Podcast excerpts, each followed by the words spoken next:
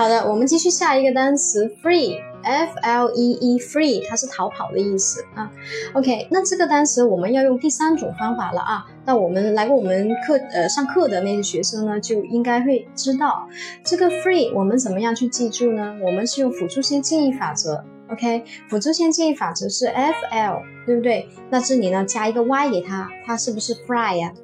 对吧？那一一我们第一堂课已经说过了，第一种方法是字母的密码代入，一一像眼睛，对吧？那眼睛飞走了，是不是去逃跑了嘛？对吧？所以 f l e e free 它是逃跑的意思。OK，都记住了啊。